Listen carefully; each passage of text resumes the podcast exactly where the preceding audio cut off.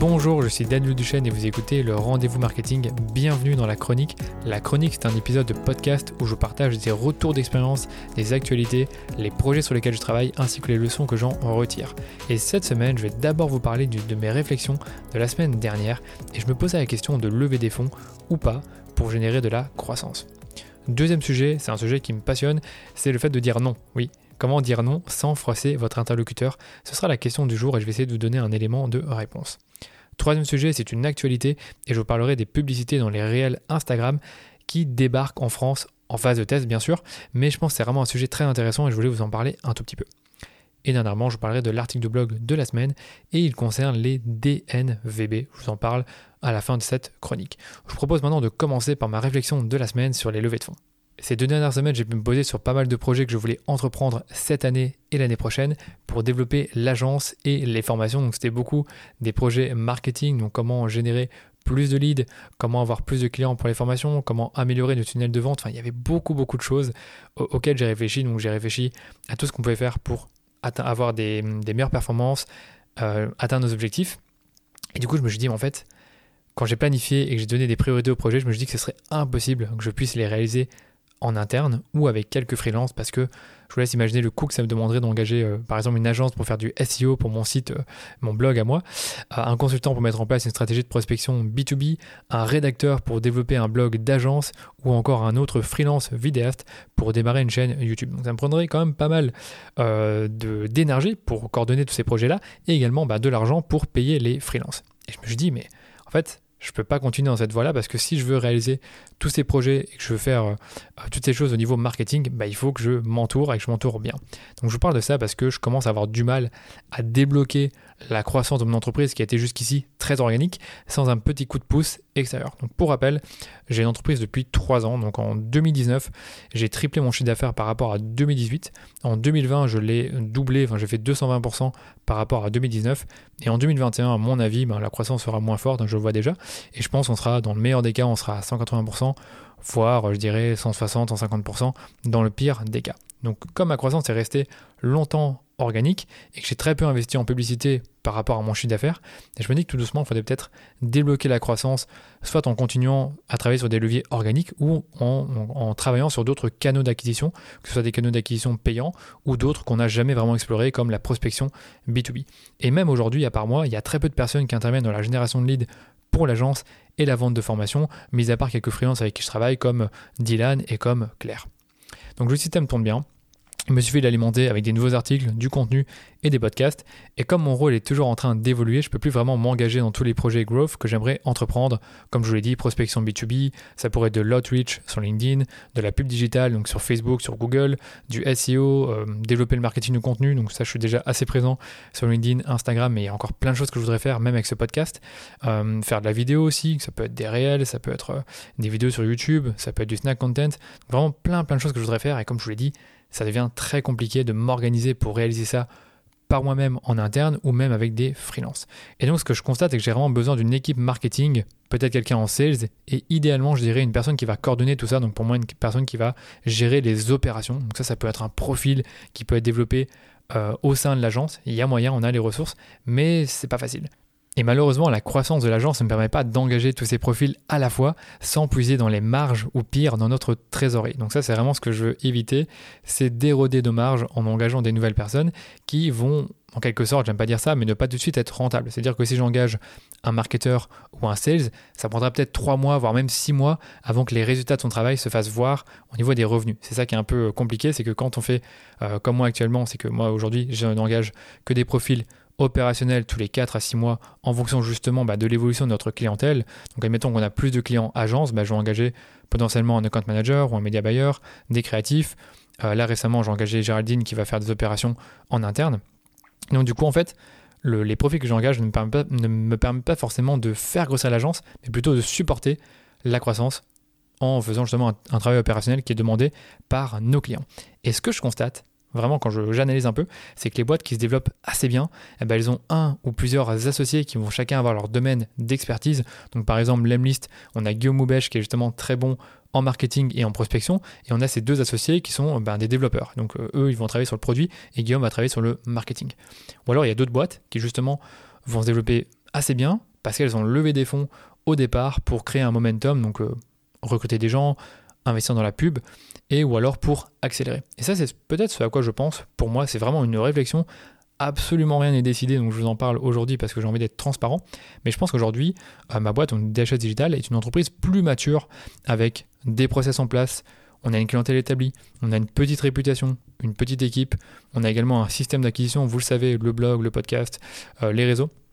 On a moi aussi qui commence à avoir plus d'expérience qu'il y a trois ans et qui est capable de prendre plusieurs casquettes. Donc je peux faire de la RH, je peux faire du management, du marketing évidemment. Je peux même, enfin ça, a toujours été moi qui ai, vendu mes propres services, donc du sales je sais en faire et des opérations. Pareil, ben, comme tout CEO, je fais des opérations.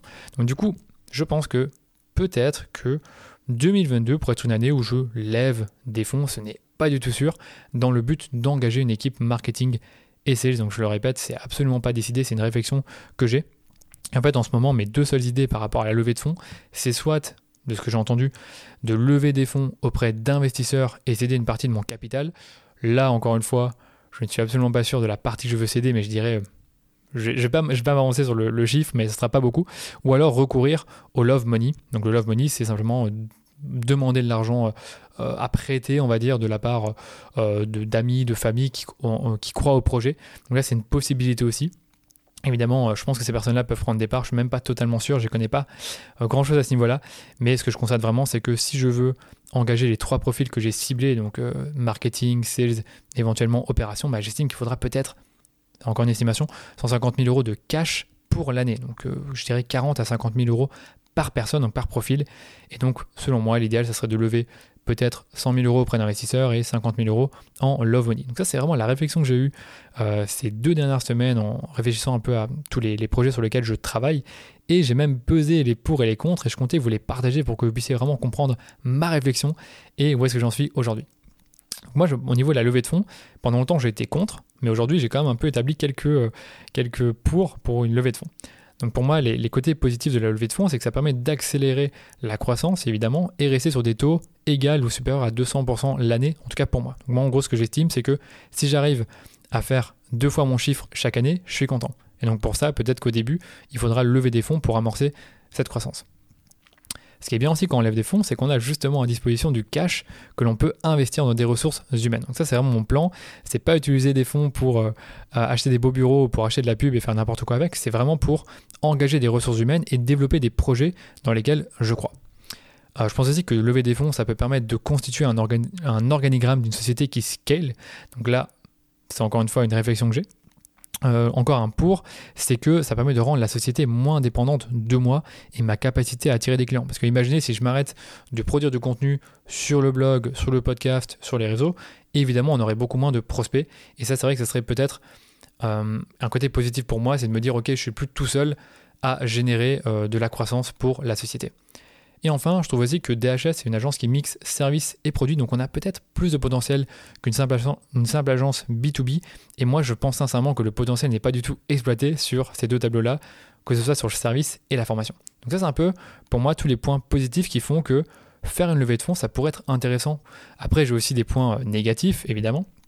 Premier point négatif, et ça c'est un truc qui est connu quand on fait des levées de fonds, c'est qu'il faut connaître son coût d'acquisition. Et aujourd'hui, je ne le connais pas forcément. J'ai de la donnée sur euh, tout ce qui est taux de transformation entre lead et clients, entre visiteurs du blog et clients formation, mais j'ai pas vraiment une idée du coût d'acquisition réel d'un client agence ou d'un client formation. Un deuxième point négatif, mais c'est pas vraiment négatif, c'est qu'en gros, comme la trésorerie de la société augmente chaque mois, il est possible, je dis bien il est possible que l'année prochaine, je pourrais me permettre d'engager ces profils-là en puisant dans ma trésorerie ou même en puisant dans mes marges. Mais comme je vous l'ai dit, c'est un truc qui, c'est pas que ça me fait peur, mais j'aime pas trop prendre des risques. Je vais pas dire inutile, encore une fois, mais prendre des gros risques avec, euh, mon argent parce que je pourrais faire une bêtise et je pourrais euh, recruter les mauvaises personnes, ce qui, me, ce mettrait mal si je me dis j'ai dilapidé une grosse partie de ma trésorerie. Donc ça, c'est encore une fois un truc qui est négatif et qui plaide justement euh, bah, dans le fait de peut-être lever des fonds. Un autre truc négatif de la levée de fonds, c'est qu'on doit céder une partie du capital et surtout avoir des comptes à rendre envers nos investisseurs. Et ça, c'est vrai que c'est un truc qui est cool quand on est seul dans sa société, donc le seul CEO, donc je n'ai pas d'associé, eh bien, c'est que j'ai des comptes à rendre à personne, mis à part moi-même. Je pense qu'il y a aussi une pression de la réussite quand on lève des fonds. Évidemment, si on a levé des fonds, bah, on va le dévoiler. Euh, il y a les investisseurs qui sont derrière. Éventuellement, si, euh, si je suis passé par le Love Money, bah, il y aura les personnes derrière moi qui vont toujours me poser des questions. Donc il y aura une certaine pression. Et ça, j'avoue que j'ai peut-être pas envie de le vivre. Et enfin, comme je vous l'ai dit, je pense pas que c'est indispensable pour moi de faire une levée de fonds parce qu'on pourrait y aller vraiment à notre aise et ne pas prendre trop de risques ou même puiser un peu dans la trésorerie ou engager un profil à la fois. Ça, c'est une possibilité aussi, mais ça ralentit un peu le truc. Et moi, sincèrement, j'ai envie d'aller un peu plus vite que ce que je fais aujourd'hui. Donc peut-être que je suis prêt à prendre le risque de la levée de fonds. Et voilà pour cette réflexion. Je m'étais promis d'être plus transparent et partager quelques-unes de mes réflexions sur l'évolution de DHS, sur les chiffres, sur les objectifs et sur cette levée de fonds auquel j'aurais pas forcément pensé il y a quelques mois. Et si je le fais aujourd'hui sur le podcast, bah, c'est aussi pour avoir votre avis. Donc si vous avez de l'expérience dans les levées de fonds, bah, n'hésitez pas à m'en parler. Hein. Je pense que vous savez où me trouver sur LinkedIn, sur Instagram. Euh, vous normalement vous devez peut-être trouver mon mail sur internet, donc il y a toujours moyen de me contacter, mais de préférence allez-y sur LinkedIn ou sur Instagram. Passons au second sujet. Et le second sujet, c'est un sujet qui me tient à cœur puisque ben, constamment je me pose la question de comment dire non sans froisser mon, interlocuteur. Alors évidemment, j'ai trouvé des méthodes avec le temps que je vais vous partager aujourd'hui, mais je pense que c'est une question qui revient souvent, qu'on se pose. C'est vraiment le simple fait de dire non et de ne pas accepter certaines opportunités qui ne nous intéressent pas forcément. Moi, pendant longtemps, ben, j'avais tendance à dire oui à tout et à tout le monde. Et la raison pour laquelle on dit souvent oui, ben, c'est sûrement la même que celle pour laquelle vous dites oui aussi, c'est qu'on ne veut pas froisser les gens et au contraire, on veut naturellement aider et se rendre utile. Malheureusement, dire oui à tout et à tout le monde, c'est néfaste aussi bien dans les affaires que dans la vie, contrairement à ce qu'on pense. Moi, je vais vous expliquer, c'est que quand j'ai commencé à faire du business, j'ai dit oui à beaucoup de choses. J'ai accepté de venir en aide à beaucoup de monde et même d'y passer des heures au téléphone gratuitement. J'ai accepté de revoir mes tarifs à la baisse quand on me le demandait. Simplement, on me disait voilà, c'est trop cher, tu peux, tu peux baisser un peu ton tarif. Et je disais oui, ce qui était évidemment un truc qu'il ne fallait pas faire. J'ai accepté des missions qui n'étaient pas forcément en rapport avec mon cœur de métier à l'époque, donc la pub Facebook. Donc j'ai même fait des missions de paramétrer des campagnes d'emailing pour euh, des prix qui étaient pas terrible à l'époque et je pense pas que j'aurais dû le faire. J'ai accepté de travailler avec des clients qui n'ont pas les mêmes valeurs que moi et je l'ai regretté. J'ai accepté de prendre des rendez-vous à l'appel sans penser aux conséquences que cela aurait sur mes journées de travail. Donc j'ai réalisé que les autres avaient justement la main mise sur mon agenda et plein d'autres choses encore. Donc il y a vraiment des chances que vous fassiez la même chose que moi parce que c'est naturel de vouloir dire oui aux autres. Et si j'en parle aujourd'hui, c'est parce que j'ai appris à dire non à toutes ces requêtes de manière ferme, honnête et sans jamais froisser la personne. En fait, plus je dis non, plus je remarque les effets positifs sur ma vie, sur mon business, sur mon agenda et même mes relations. Mais ce n'est pas ça parce que comme vous le savez, quand on fait un métier comme le mien, on est, en, contact permanent avec les autres. Et donc froisser les gens en leur disant non ou en les niant, c'est la dernière chose que j'ai envie de faire. Le problème, c'est que ma situation, elle a changé. Donc, je suis toujours euh, le même mec sympa, j'ai toujours envie d'aider, mais j'ai beaucoup plus de demandes, j'ai plus de clients et j'ai plus de responsabilités. Donc, inévitablement, j'ai dû apprendre à dire non. Et pour ça, j'ai développer, on va dire, des systèmes ou des petites méthodes pour dire non plus facilement et je vous les partager dans ce podcast. Donc le premier système que j'ai mis en place, ce sont les réponses standardisées sur Gmail pour des requêtes que je reçois tous les jours et que je dois refuser. Donc c'est très simple. Admettons qu'on me demande euh, un article de, de, réaliser un article invité sur mon site. Ben, typiquement, j'ai une réponse standardisée qui explique que je n'accepte pas les articles invités sur mon site et que du coup, ben, je ne pourrais pas euh, répondre favorablement à la requête. Donc ça, c'est un truc très simple, mais en gros, pour toutes des choses euh, qui ne m'intéressent pas, bah, j'ai des réponses standardisées. Ça peut être sur les, articles invités, sur euh, un guide qui n'a pas été reçu. Enfin, en gros, plein plein de choses qui me permettent vraiment de, euh, de, dire non de manière, je ne vais pas dire automatisée, mais de manière plus standardisée. Alors évidemment, tout ne peut pas être standardisé, donc j'ai une petite méthode qui me permet de refuser une demande, une requête, une opportunité. Et cette méthode, elle est simple, c'est utiliser le mot-clé magique parce que.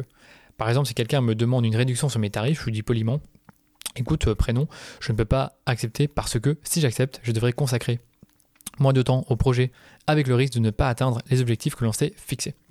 En gros, ce que j'explique, c'est que si je baisse mes tarifs, je ne passerai pas autant de temps sur le projet, je n'aurai pas la possibilité de me donner à fond. Et donc, euh, logiquement, bah, si on baisse mes tarifs, on n'aura peut-être pas les objectifs, enfin, on ne va pas forcément atteindre les objectifs que l'on s'est fixés. Un autre exemple, quand quelqu'un me demande de l'appeler pour l'aider à débloquer son compte publicitaire Facebook, ce qui arrive très souvent, eh ben, je peux rarement, moi-même, je peux rarement faire quelque chose. Donc, plutôt que de lui dire non sans aucune explication, bah, j'envoie un message assez standard et j'explique à la personne, bah, voilà, je ne pourrais pas t'appeler aujourd'hui pour débloquer ton compte parce que cela sort de mon champ d'action. Par contre, j'ai écrit un article, un guide sur le sujet dans lequel j'explique comment contacter Facebook pour débloquer ton compte publicitaire. Est-ce que tu l'as lu? Je peux aussi te partager la page d'aide de Facebook pour les annonceurs. Donc encore une fois, c'est un message que j'ai écrit une fois et que j'ai juste à copier-coller, mais ça me permet de dire non de manière euh, euh, polie et sans forcément froisser la personne.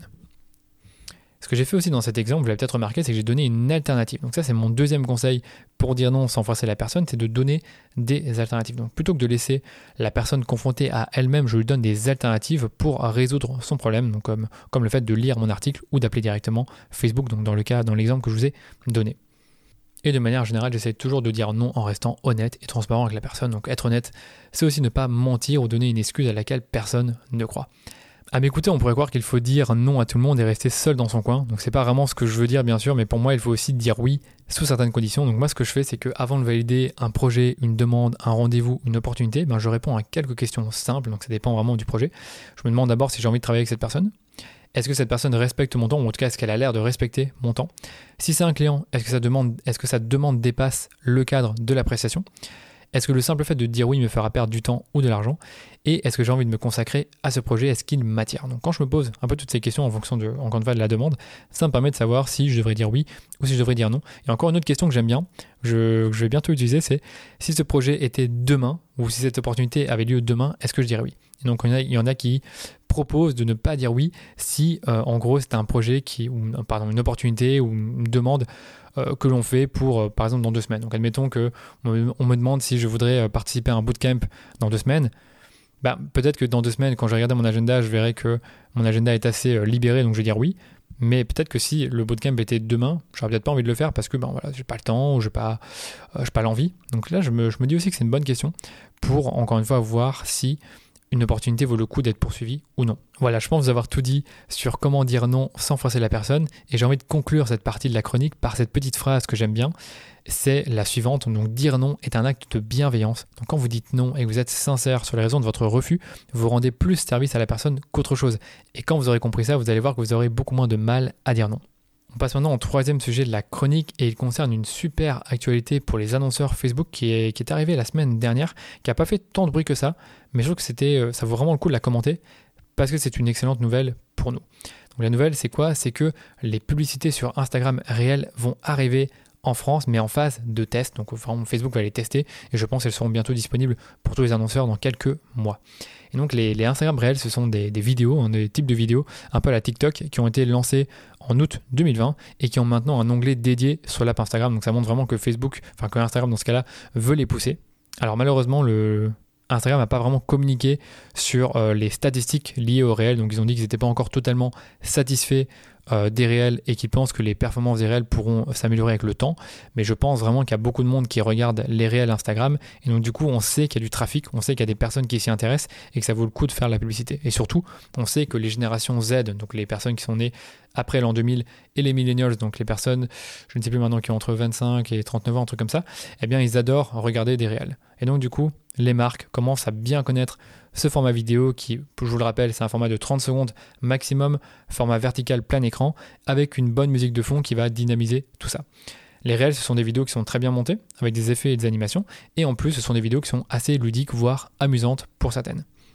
Les réels sont aussi des vidéos qui suivent des tendances, donc en fonction des tendances, on retrouve des milliers de créateurs qui vont s'approprier une idée, une idée tendance et en faire un réel. Évidemment, les marques doivent elles aussi adopter ou suivre certaines tendances pour générer des vues sur leur réel. Et donc je pense que proposer un format publicitaire natif dans les réels, c'était une suite logique pour Facebook, parce qu'en fait ces publicités fonctionnent de la même manière qu'un réel organique, et elles peuvent être likées, commentées, enregistrées et partagées. La seule chose qui change finalement, bah, c'est qu'on voit la mention sponsorisée au-dessus de la publication. Et moi je vois déjà plein d'idées de publicité natives dans les réels, comme des unboxings de produits, des tutoriels du type euh, How to, euh, XID2, euh, X façons de faire, X étapes pour, donc vraiment toutes des, choses qui vont vraiment euh, donner envie de regarder le réel parce que c'est une série d'étapes pour réaliser certaines choses. Donc euh, par exemple, je pense dans le maquillage, dans la beauté, c'est des choses qui vont être bien appréciées. Les classements, donc notre top 5, 2, donc encore une fois, notre, le top 5 de notre collection été, je pense que ça pourrait être un super réel. des avant-après, Ça, ça, se fait beaucoup aussi. Et même des enchaînements d'UGC, donc de, de contenu généré par les utilisateurs dans une seule et même vidéo. Je pense qu'on verra très vite des tendances se dessiner et des formats de vidéos qui buzzent. Donc je pense que c'est vraiment une super nouvelle et j'attends vraiment ça avec impatience. Et ce que j'ai fait, c'est que j'ai fait un peu ma veille et j'ai vu un super post de Jérémy Bandayan qui a justement euh, été sur le rendez-vous marketing pour l'épisode numéro 2. Et Jérémy Bandayan, il a une agence de, de, création vidéo, de vidéos snack content pour les médias sociaux, donc Facebook, Instagram et bien sûr TikTok. Donc Jérémy a pas mal d'expérience sur euh, tout ce qui est euh, vidéo TikTok, sur les réels, et il a donné quelques conseils pour justement ben, commencer à faire de la pub dans les réels. Donc le premier conseil qu'il donne, c'est de capter l'attention dans les trois premières secondes. Donc ça, ça change pas du conseil qu'on donne déjà euh, sur Facebook et sur Instagram, il conseille de privilégier des formats courts de 15 secondes maximum. Donc, je n'ai pas forcément testé, donc je vais suivre sa reco.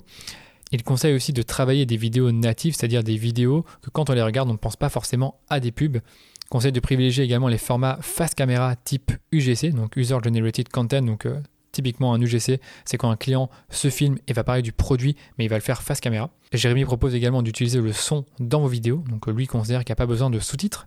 Il conseille aussi de tester 3 à 4 vidéos maximum par ensemble de pubs afin de laisser l'algorithme tester les créas. Donc je suis assez d'accord avec lui. Si on met trop de créas, mais malheureusement Facebook c'est pas trop laquelle mettre en avant. Si on en met trop peu, ben il y a apparemment d'AB testing, donc du coup en mettre 3 ou 4, c'est pas mal. Et ce qu'il conseille également, et ça c'est un truc qu'on dit tout le temps en tant qu'annonceur, c'est de changer chaque semaine vos créas parce qu'elles s'usent très très vite. Et on termine par l'article de la semaine sur les DNVB. Donc j'ai écrit un nouvel article sur tout ce qu'il faut savoir sur les DNVB qui sont des Digitally Native Vertical Brands. Ce sont des marques nées du digital comme Respire, Jimmy Fairly, Le Slip Français, Bobby's, Cézanne. Donc il y en a des centaines en France et ces marques se définissent par leur approche direct to consumer, par la suppression des intermédiaires de la fabrication à la distribution et une relation plus proche avec leur clientèle. Avant de parler de l'article, si ça vous intéresse, j'ai euh, publié quelques épisodes de podcast avec des fondateurs de DNVB, comme Thomas Hervé de Wopilo, donc c'était l'épisode numéro 12, je pense, j'ai regardé pour être sûr. Euh, c'était l'épisode épisode numéro 11, donc avec Thomas Hervé de Wopilo. On avait également l'épisode numéro 13 avec Antoine Bolz de Bobby's, et également l'épisode numéro 24 avec Vincent Redrado, le fondateur du Digital Native Group. Donc c'est justement un cabinet de conseil qui est spécialisé en DNVB, et Vincent m'a parlé des clés pour développer une DNVB à succès. Retour à l'article. Donc pour l'article, je, reviens sur ce que c'est une DNVB et ce qui la différencie d'une marque plus établie.